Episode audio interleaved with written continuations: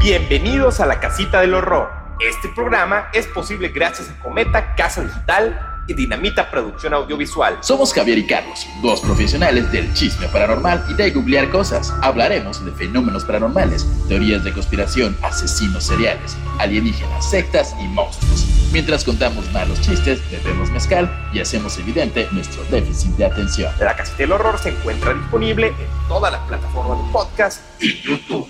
La niñera.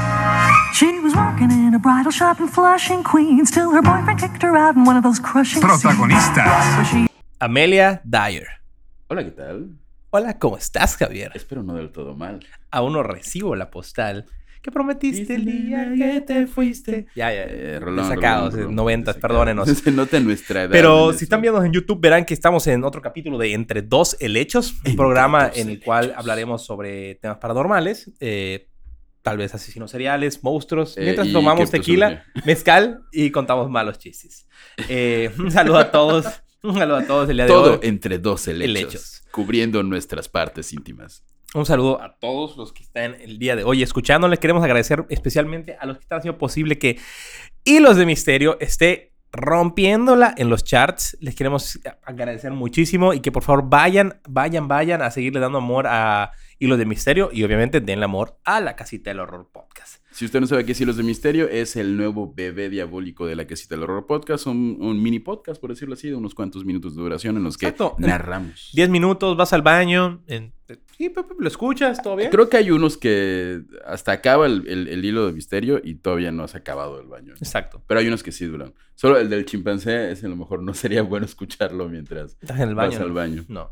Pero bueno, Javier, cuéntanos un poquito del capítulo que tenemos el día de hoy. El capítulo de hoy, el capítulo de hoy es acerca de Amelia Dyer, es una asesina, se dice que es como la asesina mujer femenina que se identifica como mujer más prolífica, en el caso de que matar niños fuera, fuera una competencia olímpica, más prolífica de la historia. Trataste de hacer como todo políticamente correcto y me diste asco. ¿Cómo? No, solo, solo... Mujer femenina que se identifica como mujer femenina eh, es cisgénero y, y Es mata heterosexual, niños. cisqueros, pero matan. No, Dios, no, no, lo, lo ah. hice, digo, yo respeto cualquier inclinación. Sí, solo es para hacer más largo el chiste. Ok, ok, Sí, perfecto. No, no somos ese tipo de programa. Pero políticamente. Eh, Un saludo a todos, por cierto. Los amamos mil. No es cierto. Em, pues ya, vamos, ¿no? Voy, voy. Vas con Voy, todo. Capítulo 1. De pronto Flash, Amelia y su esposo mayor. De pronto Flash, cambiando su edad. No entiendo qué chingado está pasando. Es, todas las canciones, los capítulos son de Luis Miguel. Ok, por la serie Luis Miguel. Por la serie. Porque si que nos patrocina. Que Luis Miguel, si estás viendo esto, Patrocínanos. eres un sol. Y segunda, este, patrocínanos, ¿no? Estaría bueno. Imagínate tener a Luis Miguel de invitado hablando de- de- del caso de su mamá. Sería Un gran misterio. Un gran misterio. Em, este, ¿vas, eh, ¿Quieres, por favor? Sí, sí. Eh, nuestra protagonista, campeona del horrible y ejemplo de cómo no cuidar a un niño ajenos, Amelia Dyer, nació en 1837 y pasó su infancia en Pile Marsh, al este de Bristol. Fue la menor de cinco hermanos, hija de Samuel Hobley y Sarah Hobley. Amelia tenía todo para triunfar. Tenía una familia cariñosa y una inteligencia notable que le hizo aprender a leer y escribir cuando las mujeres no sabían leer y escribir. Eh, y bueno, Bueno, sí, de hecho, la realidad es que sí, en esa época este, era horrible, porque a diferencia de ahorita, pues si eras mujer, eras Ajá, exacto. la que barre. Exacto, sí, a, a saber leer y escribir era como un doctorado. Exactamente. Ya, ya, ya, ya sabe trapear, ¿no? Este, maestra. Y todavía para sumarle eso, eh, desarrolló una pasión por la literatura y la poesía. Eh, pero todo, todo se derrumbó dentro de ella. Dentro de ella. Todo se derrumbó. Dentro de ella, dentro de ella. Eh, cuando su madre le da fiebre tifoidea. Por cierto, enfermedad que puedes adquirir cuando alguien tiene microscópicos restos de caca en la mano y te hace un sándwich. Así hay. Las fiebres tifoideas, la salmonela, eh, la hepatitis eh, y algunas otras enfermedades son básicamente Caca. comer caca. O sea, comer caca no en un sentido figurativo. O sea, sí, literalmente. Lite- literalmente, alguien te da algo de comer con caca. Sí. Y ahí te das enfermedades. L- Eh, pero bueno, en esa época, desinfecten sus 1830, brother, no sabían lo que era bañarse. Sí, no, no, no era otro, otro tiempo, otro país. Además, después del COVID, ya todos nos lavamos las manos 200 veces. Eh, la tifoidea le dejó a su madre una serie de secuelas psicológicas graves y se vio obligada a cuidar a Amelia de ella. Con todo y sus arranques violentos hasta que falleció en 1848. ¿Qué secuelas graves te puede dar la tifoidea? O sea, no es como te das diarrea y te, da- te mueres o Bro, vives eh, y ahorita, ahorita yo no sé si sigue vigente la tifoidea, pero en aquellos tiempos creo que la tifoidea como que era tan fuerte que te afectaba a otros. Igual, igual, igual. o sea, igual era igual de fuerte, pero no había antibióticos. Exactamente. Los- no sé si lo sepan, pero los antibióticos como que ayudaron un poquito A la esperanza de vida. a la espera, como, como que triplicaron la, la- la esperanza de vida. Exactamente. Por cierto, Javier creo que tiene tuberculosis.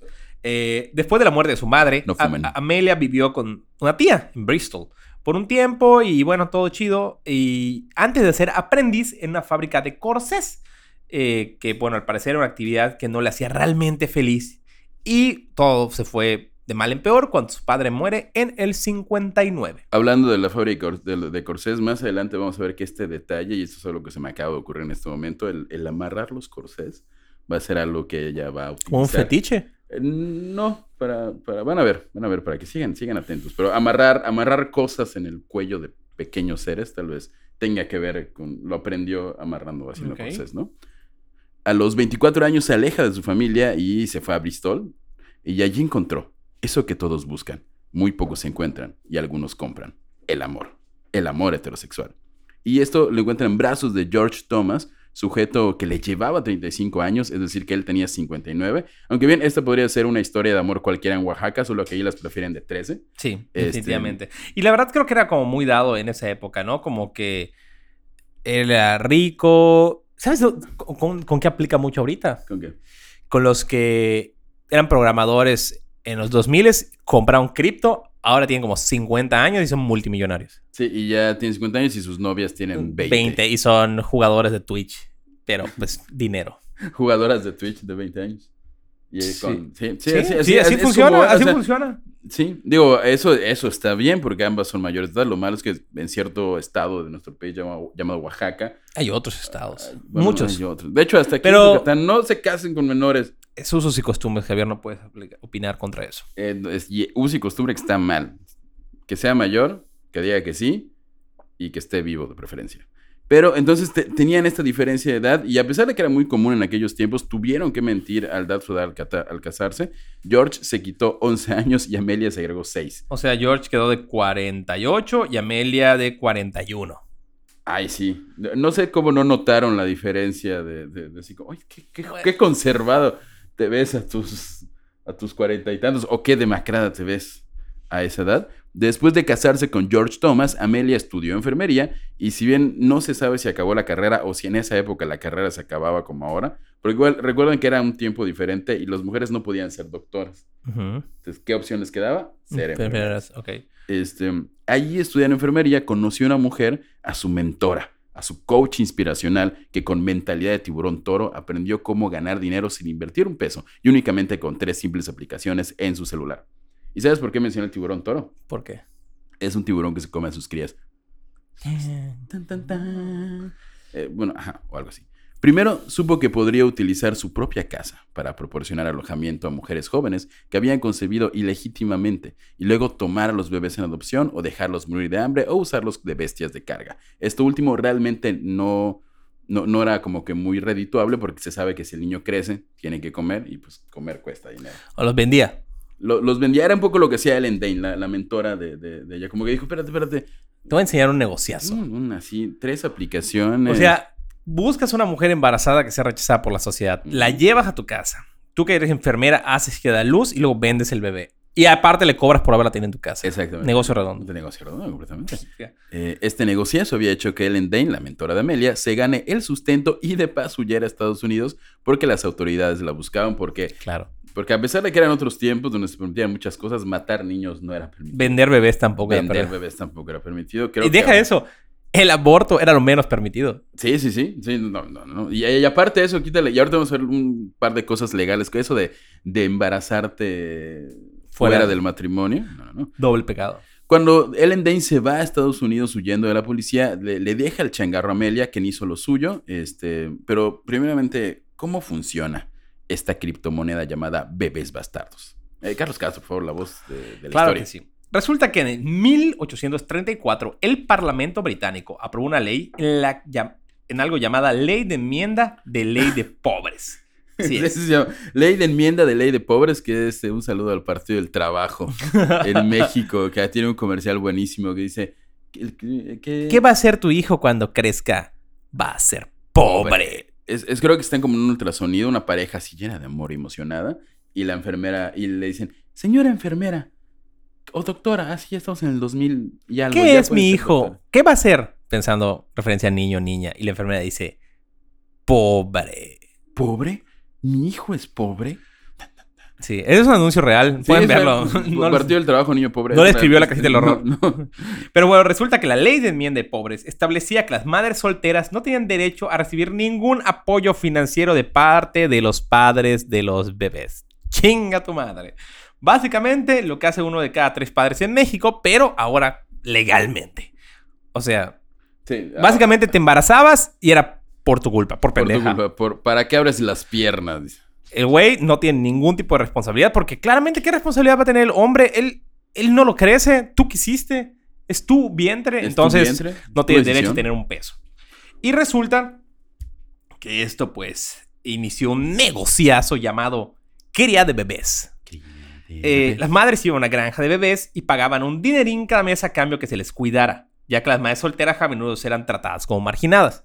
O sea, encargaban a las bendis. Exactamente, como que si decían, oye, ¿y tu niño de... ¿Y el padre del niño quién es? No tengo padre. Sucia, pecadora. Entonces lo que hacían era, daban a luz en secreto, que era un poco lo que hacía la mentora de, de Amelia. Y lo que empezó a aplicar Amelia es, ay, pues yo te cuido al niño, dame una lanita y... Y tengo mi granja de bebés. Tengo mi granja de bebés. Eh, combinado con la falta de apoyo financiero de los padres a los hijos ilegítimos, esto a menudo dejaba a las mujeres sin otra opción que pagar una, una grande suma a un criador de bebés y dejar a su hijo en su cuidado. De hecho, hay un dato ahí que la... digo, eh, estamos poniendo como la parte fea de la moneda, pero había... ¿Cuál es la parte buena de la moneda? en, en la que sí hay una empresa que cuida a los bebés ilegítimos y les da amor y cariño y los procura.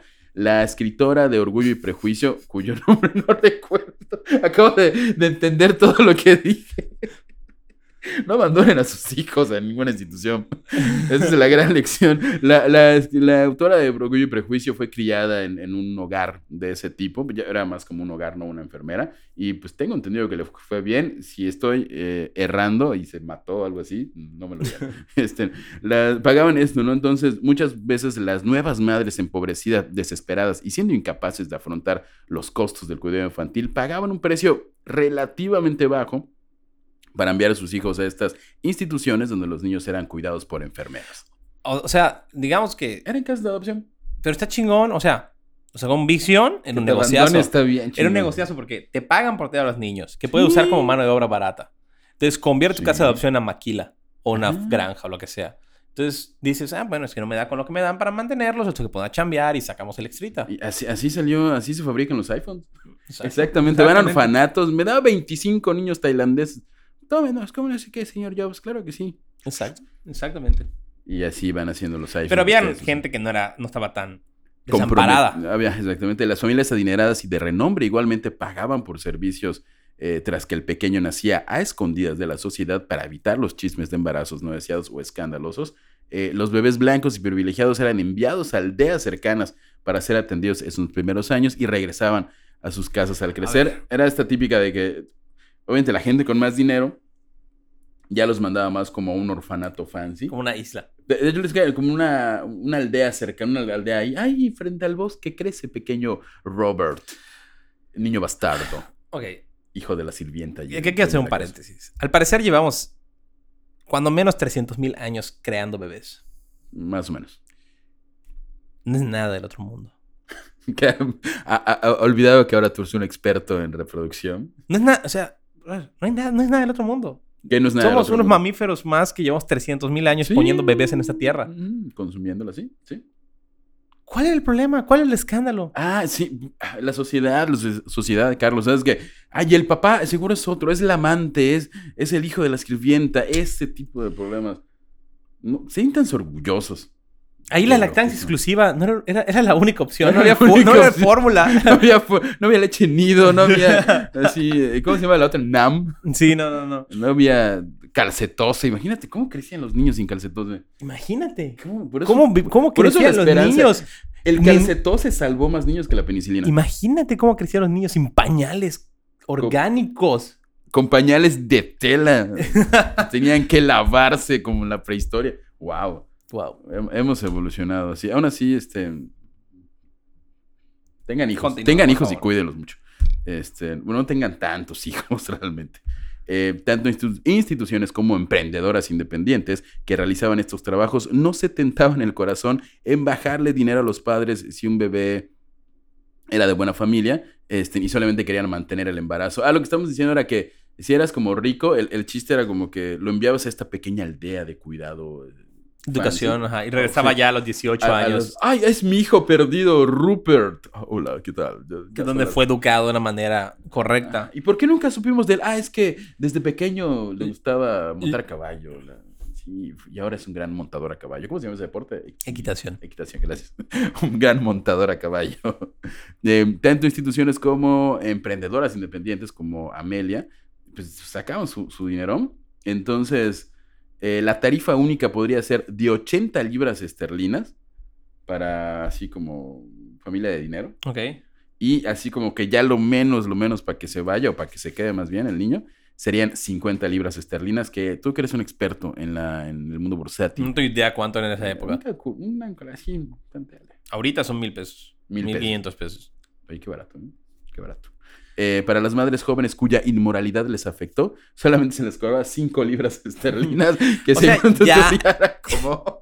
Ya no, o sea, sabemos que ya no tienes futuro en la sociedad, no vas a conseguir ninguna fuente de ingreso. Dame cinco libras y dejémoslo ahí. Mira, sí, cuatro, cuatro ya, para que se quede. Cu- cuatro sin el pañal. Eh, pero como todo lo que sale barato termina saliendo más caro, cuidadores comenzaron a hacer que los bebés pasaran hambre para ahorrar dinero o inclusive acelerar la muerte. El caso de Amelia Dyer fue el más famoso, pero la realidad es que dijeron, a ver, este niño me está costando cada que respira. ¿Cómo hago que, cómo me ahorro dinero? Así Se muere. deje de respirar. O, o que, ¿quién necesita comer tres, ¿Qué niño necesita comer tres veces al día? Con una basta, y ahí nos ahorramos dos. No. Los bebés ruidosos o exigentes eran sedados con alcohol u opiáceos. De hecho, tenían un jarabe especial para eso. Mm, jarabe de opio. Claro que sí, Good Free Cordial era un jarabe con opio conocido como el nombre de El amigo de la mamá. Nombre que igual podría tener una película porno. Este, era una elección frecuente. Muchos niños murieron como resultado de estas prácticas. Y el niño lloraba mucho. Que luego sí pasa. He, he oído casos en los que el bebé llora mucho y le dan que si su una gotita de whisky ahí para que, para que se duerma. Que no lo hagan. Y entonces ellos tenían esta fórmula especial de, de- de opio. Bueno, si tenías tuberculosis te dan cocaína, así que no sé qué esperar de la ciencia de ese siglo. Y varias, varias investigaciones y documentos dicen que el opio mató más niños por inanición que por sobredosis. O sea, como no lloraban porque estaban drogados, no lloraban por hambre. No comían. No comían. Ay, no, no tiene hambre. Tiene ham- ¿A a poco come un bebé? No solo Ya lo saben, avisa. chavos, gran método para bajar de peso. Jarabe de opio. Fumen opio y miren. Jarabe de opio y ¡pum! Vámonos. Un, un, un tanque de opio ya así no comes en todo el día. Eh, investigadores de la época y medios impresos revelaron que muchos pequeños terminaban drogados justamente porque no comían. Generalmente morían por desnutrición, pero el forense, que igual como no que era parecía mexicano, declaraba la muerte como debilidad al nacer, falta de leche materna o simplemente muerte por hambre. Wow. Bueno. Eran siglos horribles. Er- eran, eran, ¿De qué se murió de hambre? Ah, o sea. De falta de leche materna. Oye, sí, pero tú lo aceptaste. Pues porque tu mamá no lo puede tener. Ah, pues, no es Pero mi tú te pedo. Pero eso no es mi pedo. tú te comprometiste a ser la madre ¿Tú sustituta. crees que yo le voy a dar leche materna? No, claro que no, no tengo leche materna. Ni siquiera estoy lactando. ¿Qué voy a hacer? ¿Sacar leche nido? No, No, leche- ni no. siquiera la han inventado. Eh, Carlos, por favor. Las madres que cada que pasaban eh, por esto trataban de reclamar la muerte de sus retoños bastardos e ilegales y concebidos en el pecado, chocaban con la pared justamente por estos detalles, pues la mayoría simplemente estaban demasiado asustadas o avergonzadas para informar a la policía sobre cualquier sospecha. Incluso las mismas autoridades tenían problemas para encontrar a los niños reportados como desaparecidos. O sea, era como un círculo vicioso. O sea, yo soy tan avergonzada de que tuve sexo fuera de mi matrimonio y me embaracé que no voy a decir que tengo un hijo, el cual le pagué a una persona por cuidar y murió. Y me robaron y me estafaron. Y, Y, se murió mi hijo. Y como no había, no sé, el nivel de preservativos de aquellos tiempos, seguramente a los nueve meses ya tenía otro. hijo. Otro hijo. Eh, pero allí, donde había muerte de niños inocentes y presión social debido a un sistema patriarcal sustentado por la palabra de Dios que oprimía a mujeres de escasos recursos, en algunos casos víctimas de violaciones, allí donde la injusticia encontró su hogar, nuestra querida Amelia Dyer encontró una oportunidad de triplicar sus ganancias y llevar su emprendimiento al siguiente nivel. ¿Por qué, Carlos Castro? Eh, principalmente porque necesitaba un ingreso extra, ya que se había convertido en madre. Ellen Thomas. eh, madre. Ellen Thomas, además, que su esposo, Don George, murió. en- Sí, su hija se llama Ellen, Ah, la madre de Ellen. Y, murió, y se murió su esposo en el George. 69. que ya estaba de por sí cerca de la muerte porque ya tenía unos años. Porque aunque mientas en tu acta, mm, no cambias tu edad. Amelia se promocionaba como enfermera y adoptó un bebé a cambio de un pago sustancial y robo para el niño. En sus anuncios y reuniones con clientes garantizaban ser respetable, estar casada y proporcionar un hogar seguro y amoroso para los niños. La realidad es que aplicando lo que no se debe aplicar en la carrera de administración de empresas, decidió dejar solo, decidió dejar de lado los costos y los inconvenientes de dejar que los niños murieran de negligencia y hambre pues al recibir a cada niño, literalmente lo mataba inmediatamente, haciendo más rentable su negocio. ¿Por qué esperar seis meses y dar solo una onza al día para que medio viva? Si lo puedo matar llegando. Y ya me ahorro eso. Ay, es que seis meses estás cobrando. Es que está comiendo mucho, está en desarrollo. Y de tal, pronto, tal. ¡boom! Igual era otro tiempo en el que las mamás que dejaban a sus niños no podían. Como, "Te Siento que es como la WhatsApp". historia de Oliver Twist o algo así. Algo así. Solo que si me hubieran matado a Oliver Twist. Antes de que creciera. no se lo esperaba Oliver Twist. Eh, vamos con el capítulo 2. Este, ¿quieres, ¿Quieres tú? Sí, sí. Por favor. Miénteme como siempre. Por favor, miénteme. Necesito creerte. Convénceme. Miénteme con un epi. ¿Qué es un epi? Sodio psicótico. Sodio psicótico. Es que para que Dice el, el productor de audio que soy la persona más desafinada del puto mundo. Este. no, no sé quién sea. Comente usted ahí en nuestras redes sociales, la casita del horror podcast. Este, cuál es quién anda bien. Y ahora que estamos hablando de. No has hablado de música. ¿Sabes que tenemos un Patreon, Javier? ¿Qué? Tenemos un Patreon donde damos contenido exclusivo para todos nuestros seguidores y fieles patrones, dueños de nuestra alma. Va- vamos a hacer cual- un pequeño concierto igual en algún momento. Ok, en el cual vamos a ver la radio, la van a tener en video todos Uf, los miércoles, uf. que se pone muy bueno. Especialmente ayer en la radio estuvo José Alberto Rosado, entonces fino, fino. No, no, no. Eh, les damos un especial cada mes y medio, dos meses. Les mandamos stickers, tacitas, gorras y obviamente salen en las portadas. Son tenemos un grupo de. Telegram donde mandamos nuestros nudes y el pack y es una maravilla. Y este, ahorita que estamos con los signos de misterios, de hecho, yo creo que entre ayer u hoy, este, ya recibieron los dos, dos hilos de misterio. Y es como Nuevos, es como un bono que van a tener ustedes. Pero Sí. no dejen de ir a escucharlo a Spotify porque qué chiste. Si necesitamos que esa madre suba. Sí, porfa. Y este, en sí vayan a Patreon y aprovechando que estamos con esta cuestión de la, las publicidades, les recordamos que tenemos un patrocinador en el cual, eh, de hecho, Carlos Castro, como nos fueron ahorita, recuerdan que en episodios anteriores él casi no cantaba, era porque le daba pena, era porque no estaba contento con su voz, no sabía, listo. no estaba listo. Entonces tomó el curso Detrás de la Voz de nuestra amiga personal y mentora Susana Zabaleta. Que, ¿Dónde pueden comprar el curso? El Detrás curso detrás de la voz lo pueden encontrar en Compass Stage y pueden usar un descuento que es Horror Podcast con H mayúscula, P mayúscula y van a tener un descuento. Vayan, vayan y cómprenlo porque pues obviamente les va a hacer muy felices. Y es un gran regalo. Pero Es un- continuemos con el tema. Sí. Durante un tiempo, Dyer eludió a la policía hasta que fue capturada en 1879, después de que un médico dijera, oye, como que ya notaron que a este ceñito se le mueren los bebés, porque obviamente en, en esta primera etapa de su emprendimiento sí tenía que como que, ay, se me murió el niño, y decía, ay, se murió de hambre, se murió de inanición, se murió Se de... murió por el exceso de opio. Eso de opio, que igual era una época en la que era muy común que los niños se murieran. Sí, claro. La esperanza de vida no era, no era Ajá. muchísima. Entonces, sin embargo, en lugar de ser declarada culpable de asesinato, fue condenada a seis meses de trabajo por negligencia. Según el chisme de la época, este castigo, que sobra decir estuvo mucho más leve que personas que cometieron delitos menores, la traumó psicológicamente. Que no sé qué, igual no sé qué, qué trabajo, si estaba picando piedras, si lo presiona. Siento que es como trabajo social. Ajá, como que fue al SAT a ser practicante. Sí. Vas a hacer- dar tickets, imprimir, así, corte, poner este, sacar copias. Después de su liberación, intentó retirarse de la carrera de enfermería que, como ya notamos, ejecutaba de manera poco ética. Y eh, justamente como yo comparo mucho a Amelia con un coach de, de vida, ¿no? Como un coach de, de- Superación. de superación, ya que sale de este episodio de este mm, Traumático, doloroso. Lo que hace un coach es darte talks. Entonces, ¿qué hizo ella? Dio conferencias en hospitales psiquiátricos sobre su supuesta inestabilidad mental y tendencias suicidas. Siempre coincidían, que casualmente siempre coincidían con los momentos en los que le convenía desaparecer del ojo de la ley. Cuando le empezaban a investigar, oye, señora Dyer, como que se le están muriendo mucho los chamacos. Dice, ay, espérate, eh, Tengo un ataque depresivo, me siento mal, esquizofrénica. Necesito que me lleven a un hospital. Y, y esto, el, el cómo, cómo se comporta un, un enfermo mental, por decirlo así, lo aprendió de su mamá. O sea, ella como le tocó cuidar a su madre afectada por la tifoidea y por las, las afecciones Eh, mentales, este, en lo que ella su madre dijo, oye, este, digo, igual no lo hizo como apuntando en ese momento por- porque era niña, pero esos recuerdos traumáticos de cómo pasaba su mamá sus afectaciones, le ayudaron como a entender cómo, cómo trabaja, un trabajo actoral, una, actriz de método, eh, Amelia Dyer, utilizando lo que vio de su madre. Este, como ex enfermera de asilo y sobre todo al ser hija de una madre que padeció enfermedades mentales derivadas de la tifus, Amelia se había convertido en actriz de método y sabía cómo comportarse para parecer más o menos enferma según para la situación que se necesitara. Ya sabía el truquito, ¿no? La realidad es que la enfermedad mental de Dyer muy posiblemente haya sido derivada del abuso de, de- de opio, de y el abuso de alcohol. Así como un jarabito para ti, un jarabito para mí, un jarabito para ti, un jarabito para mí. Del ya, ya tomaste mucho. Puro se mueren niños ya llena de opio.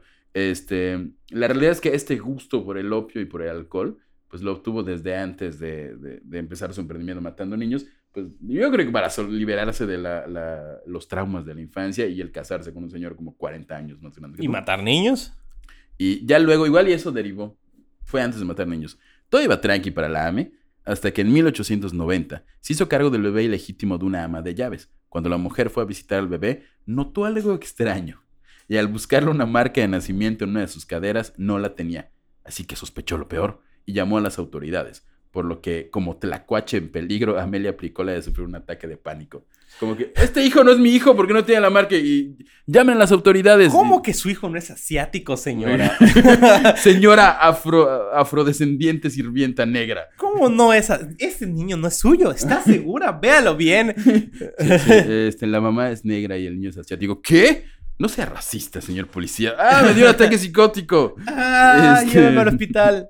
La, la realidad es que Dyer sí tenía sus problemillas, pues, o sea, sí le afectó todo esto porque mm, en comparación con otros monstruos desalmados y asesinos que creemos que no lo sufren, sí le afectaba. Y trató de suicidarse tomando dos botellas de láudano, que no sé qué es, tengo entendido que es como un, un tranquilizante, o es una flor ahí... Veneno. Veneno. Es un compuesto preparado por clavo, canela, vino blanco, azafrán y opio. Eh, es- no se usaba para paliar molestias eh, en las damiselas. Ah, vaya. Podría curar la ansiedad, la tos y hasta se les daba a los niños cuando les salían los dientes. Pero imagino que tomar dos botellas de eso te puede matar. Exactamente, pero y ella quería, ahora sí que... Ah, quería abrir, ab- abrir la puerta falsa, pero se le cerró la puerta falsa porque el abuso prolongado de drogas que ella tenía la hizo resistente. Da el opio. Me quiero matar de sobredosis. Oh, soy tan resistente a las drogas porque que no, que de entrada si quieren suicidar, no, no se suiciden. Y, y ¿Cuál- nada más. ¿Cómo sería la línea de apoyo al suicidio en 1830? Voy a mandar mi... Manda tu, tu telegrama a la línea de apoyo. La vida te pesa mucho. Sí. Man, saca tu máquina de escribir. Y Escribe. siéntate a esperar de 30 a 40 días hábiles la respuesta. Tú, tú aguanta. Tú aguanta. ah, lo voy a responder. ¿Cómo está, señor? Espero que esté muy bien. Y que Como haya la superado- canción de, de Eminem, de Slim Shady. ¿Sí? Que no le respondió la carta y se Ah, están, suicida. están, Están, están, a huevo, así. Ya ven, por eso el futuro, por eso el futuro está bien, el internet, las llamadas, las cartas, ¿no? Sí, o sea, una, una línea de apoyo al suicidio en 1800 y no sé qué. Ya se morían. al- al- Respondía la, la, la hija, no, mi mamá ya se murió. ¿Qué este, creen? Pésimo servicio. Tardaron mucho. Este, consigan un caballo para los, mandar las cartas. Este, Pero regresemos con Amelia. Sí, este, inevitablemente, después de su intento de suicidio que no, que no, no tuvo, no triunfó por drogadicta, volvió a la venta de bebés. Ah, sí, porque cada que tenía la oportunidad y salía un cliente a un orfanato que ofreciera dinero, ella le decía, ah, ¿necesitas un bebé? Casualmente yo, ayer me entregaron uno que en teoría debo cuidar, pero te lo vendo ahí, Negocio barabar. redondo. Una magistral clase de oferta y demanda. Eh, Carlos, por favor. Bueno, ya de vuelta en el bistec, le añadió una estrategia más. Para ahorrarse papeleo innecesario, todo papeleo es innecesario, dejó de contratar a médicos para que emitieran certificados de defunción y comenzó a liberarse de los cuerpos en persona. ¿Cómo ahorrarse dinero? Básicamente una fosa clandestina. Es a ver, cu- cuando, cuando mato al niño tengo que, tengo que llamar. a un Pues tu doctor, médico que va a decir que murió porque no tenía leche materna y era débil de nacimiento, pero eso cuesta una lana. ¿Cómo me ahorro? Es Que, que el niño salió caminando y se fue y no sé qué pasó. ¿Qué- ¿Cómo ahorro, ¿Cómo ahorro dinero? ¿Pagándole un médico o comprando una pala?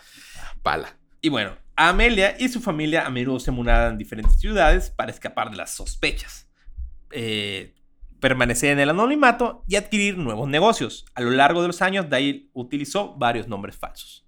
En 1895, Dyer se murió a Caversham, Berkshire. Pero como todo negocio que escala en el mercado, ya tuvo la oportunidad de contratar a un ayudante que tiene el nombre de luchadora de la WWE, Jade Granny Smith. J. J. Granny Smith. Además, ya había metido a toda la familia del bistec y su hija Marianne, también conocida como Polly, y su yerno Arthur ayudaban a vivir y viajar con ella. Sí, había metido a toda la familia, sí. Empresa familiar.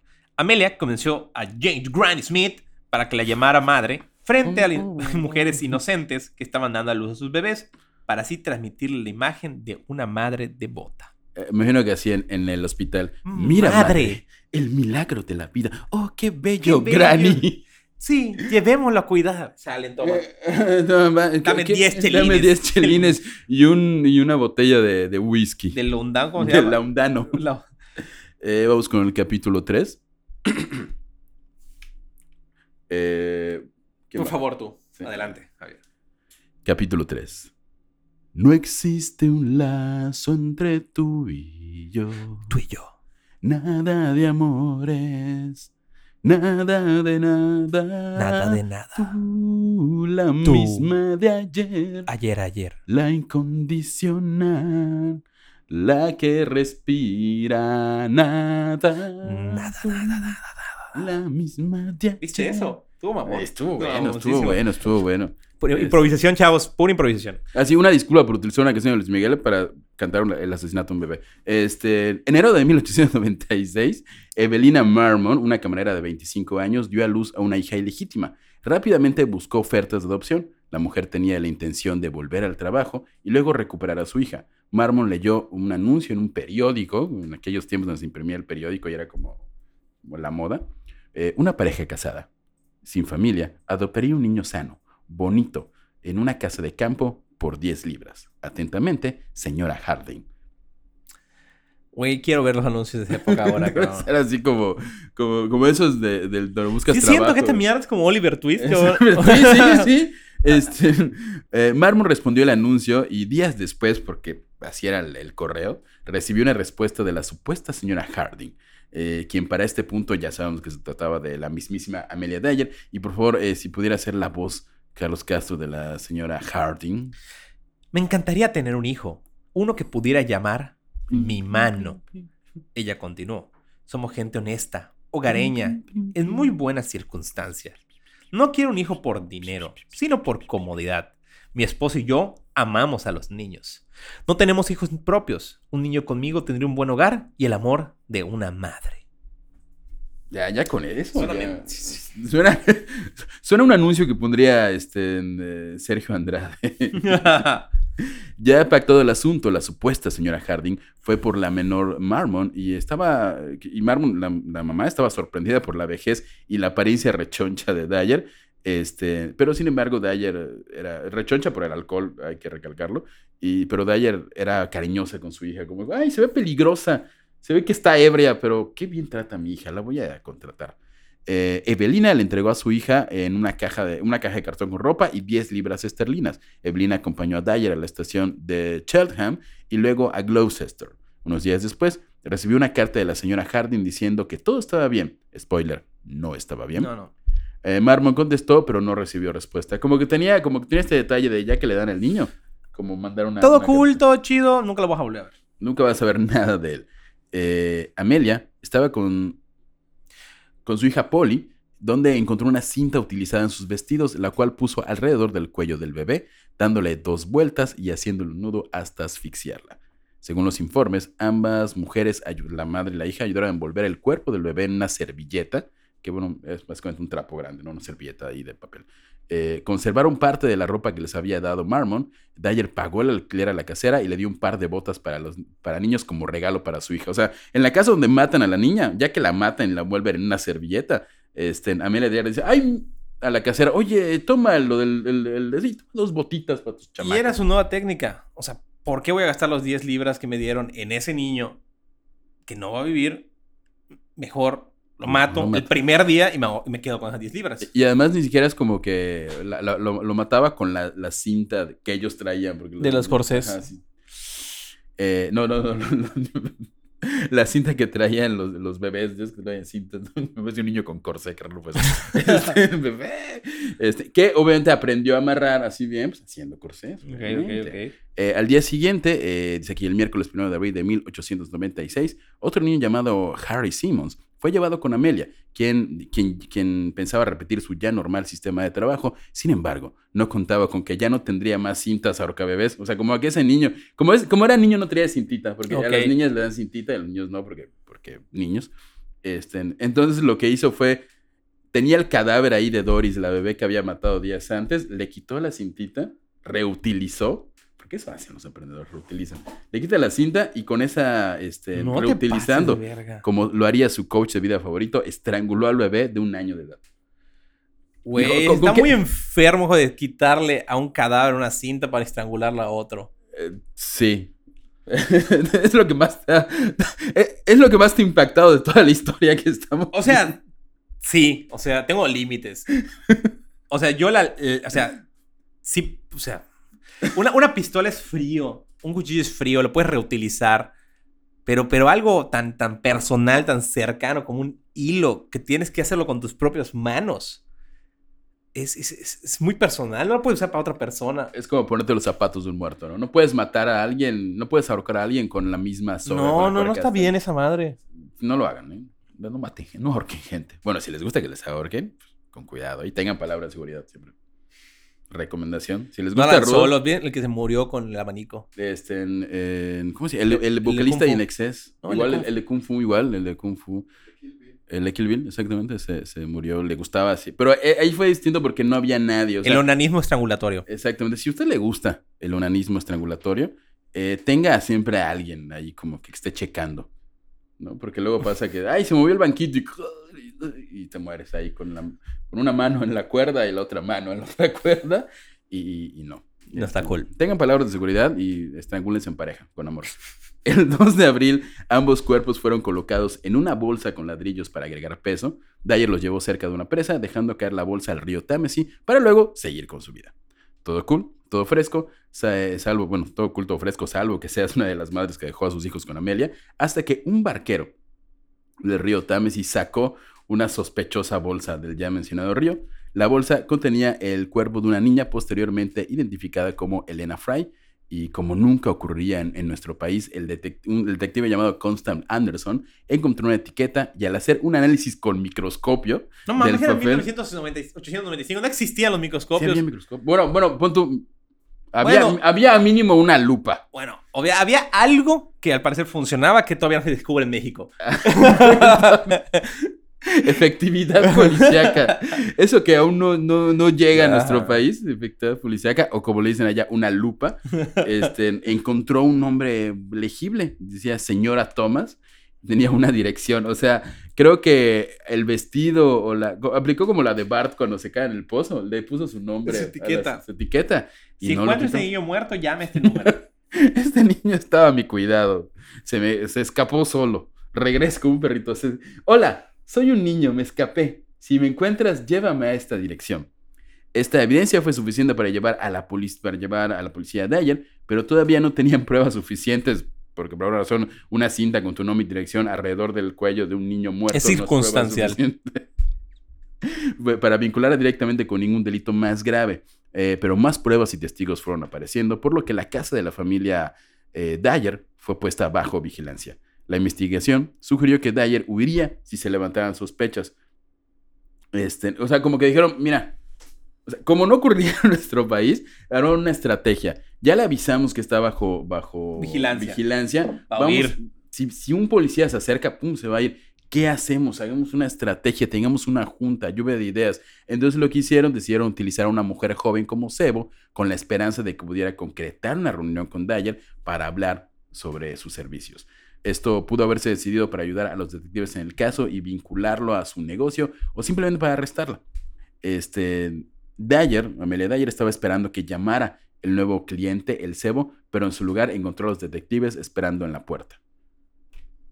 ¿Y no llegó el cebo? Sí llegó el... ce- O sea, fue, fue así como de... Ay, sí, creo que... Obviamente, si se te mueren muchos bebés y estás bajo investigación porque mataste bebés, No puedes aceptar otro no bebé. puedes aceptar otro bebé. Entonces, si ella acepta este bebé, pues va a ser ilegal, ya sabes, porque Sí. no debería estar bajo Ya, ya, investigación. ya. Entonces, ay, sí, le dijo, sí, como no, solo que vente vestida de, de, de otra cosa que no sea mamá, vente de lo que sea. Y en lugar del cebo, ¡pum! Policías.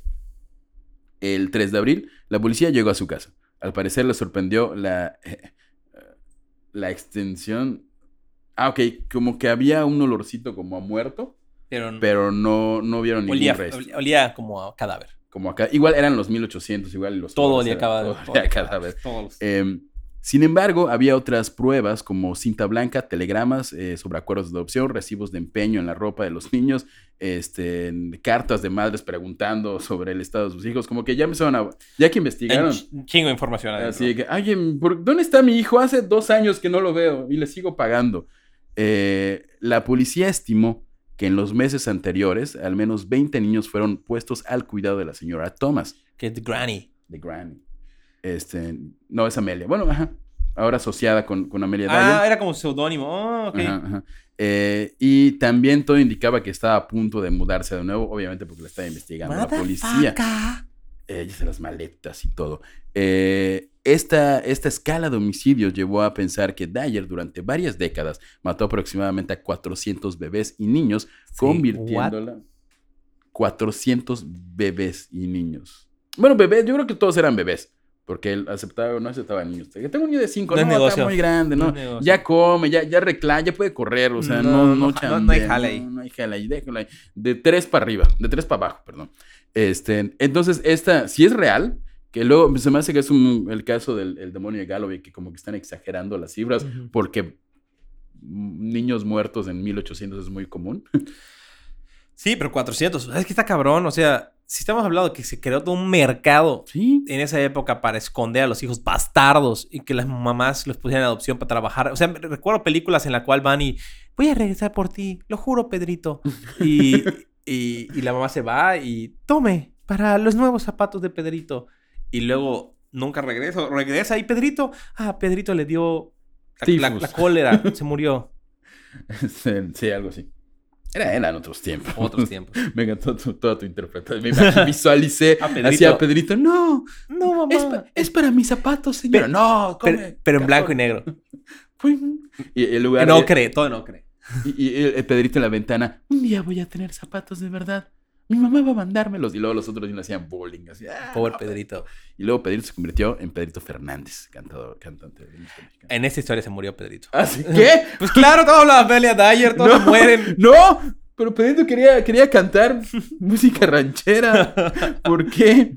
Elena Fry, el bebé sacado del río Támesis el 30 de marzo, que inició el fracaso de Amelia como entrepreneur de la muerte, fue entregado por, por su madre Dyer en la estación de Temple Meads el 5 de marzo. Además, te lo dan en la estación del metro como, oye, ¿no ves la casa donde va a estar? Es- Sí, Llévatelo, suerte. Sí, sí, sí, sí. ¿En qué, en qué parada era? Ah, así, la casa donde está el árbol.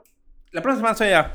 sí, este, e- esa misma tarde eh, llegó, estamos hablando del, del bebé que encuentran en, En el río. Támesis, Sí, este, esa misma tarde llegó a casa con un papel de regalo marrón, escondió el empaque en su casa y después de tres, o sea, le dan al bebé, ese mismo día lo mata, lo pone como en papel ahí estraza para envolver y, y lo, y lo deja en su casa. Como que lo esconde en un cajón y tres semanas después como que le dice a su hija, oye, Amelia le dice a su hija, algo huele raro. Ya checaste el nevera. algo, algo está, la fosa, no sabrá. Ya cómo- checaste. Como que el sistema de drenaje de, esta época no. No, no está, no Las está. vacinicas ya las sacaste. Ya sacaste las vacinicas. Es, es, hoy es jueves, hoy sacamos vacinica, ¿no? No, no, no. Algo huele como raro. ¿Será acaso Muerto. los 10 miles de bebés muertos que tenemos abajo de la cama? Este.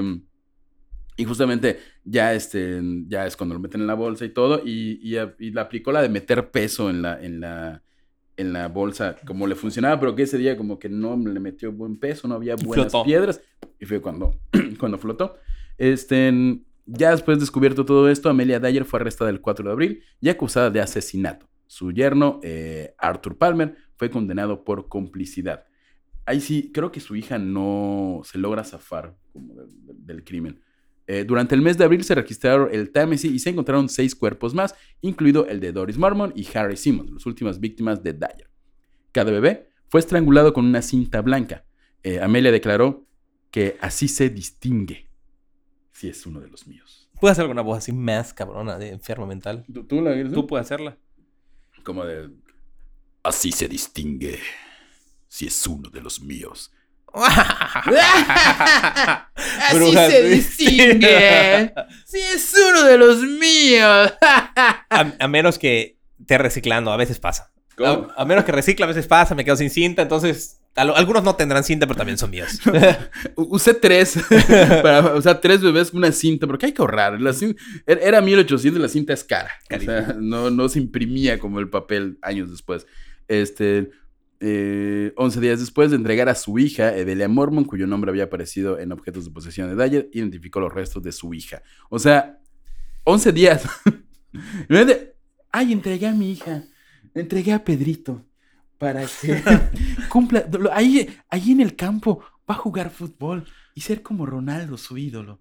Y a los 11 días, toma. 11 días, brother. 11 días. Pedrito está muerto, señora mamá de Melina. Eh, qué horrible. Qué, qué, Qué horrible. qué- ¿Por qué hacemos qué bueno que no vivíamos en esa chingada época. Qué bueno, qué bueno que. Qué gran momento para estar vivo. Qué, qué buen momento para, para poder tener hijos fuera del matrimonio sin que fuera ilegal. Hay que agradecer, digo, es horrible. No es horrible, digo, a cada quien, ¿no? Pero qué bueno que en esta época, y si usted lo hace y juzga a personas que tienen hijos fuera del matrimonio, muy mal. La Casita del Horror Podcast reprueba que usted juzgue a los hijos bastardos. Vas Bastardo. con el capítulo prime. 4. Este, sí, como no, no. ¿La quieres tú o la quiero yo? Además, quiero decirles nada más y nada menos que en México, como en toda Latinoamérica, siempre, siempre los hijos bastardos tendrán esa fe, ese, ese rayo de esperanza de ser los hijos del terrateniente, del dueño del cafetal, del dueño de la empresa, del gran millonario. Entonces, todo hijo bastardo siempre pensará que aquel señor de traje en aquel coche carísimo puede ser su padre. Y eso, eso de esperanza. Este, la que esté el horror podcast para eh, voten, voten, voten por el horror. No, bro, y, y es real, o sea, es como Crecimos con esa chingada Marimar, historia. Marimar Marimar. es el ejemplo. Marimar era era este Todas las chingadas novelas es eso. De repente Marimar entra a trabajar de sirvienta a la casa del señor y de repente, oh rayos, te pareces mucho a la otra sirvienta que hace años con la que tuve una aventura ya y ahora podí, ¡pam! Y ya. Y de- digo, si vieron Marimar, que yo vi Marimar, María Mercedes María del Barrio, entonces de repente es muy, muy pobre, hasta vive en la basura y de repente ya es la dueña de la empresa porque, de, porque descubren que es la hija bastarda. Y, y luego, y lo- lo- esta historia se alimenta más porque en las novelas la, la amante del, del terrateniente este, eh, resulta ser el verdadero amor del terrateniente. Claro, sí, sí, sí, sí. O sea, ustedes tengan fecha, vos. Sí, sí, sí. Entonces, un día, un día va a ocurrir. Pero vamos con el capítulo 4. Así es. Eh, No, No va a pasar. No, no, wow. ¿Por qué? ¿Algún detalle con esta canción? No, No, nada especial. Qué, bueno, pero a mí me gusta mucho. Maná la arrolló. ¿Maná hizo una versión de esta canción? Sí. Ah, ya no. No, a mí yo, esta canción me gusta mucho. de- si lo han notado, todos los intros de capítulo son de Luis Miguel. Y esta creo yo que es mi canción favorita de, de Luis Miguel. Este, que es un clásico de la música ranchera. Y ya que estamos en eso, prometemos que ahora sí, el playlist, porque tenemos un- una playlist en la casita del horror, va a estar este, Actualizado. actualizado con las últimas de Luis Miguel. Capítulo 4. Te vas porque yo quiero que te vayas. A la hora que yo quiera te detengo. Yo sé que mi cariño te hace falta, porque quieras o no, ya estás bien presa. Quiero que vayas por el mundo. Muy venir, pero cuéntanos qué pasó. Quiero que conozcas. No, perdón. No puedes salir tan presa, Javier. No eres de ningún lado del mundo. No quiero que te besen otros. Sí, cierto, no estaba presa. El 20, 20 el 22 de mayo de 1896. Acabo de notar que muy posiblemente los años están mal, porque dije 1890. Y no mames, empezaste con 1830. Podría- hay como un errorcillo ahí, pero usted disculpe, los números no se me dan. Pero todo ocurre en 1800, antes de 1800, antes de 1900. Todo esto ocurre entre 1870 y 1899.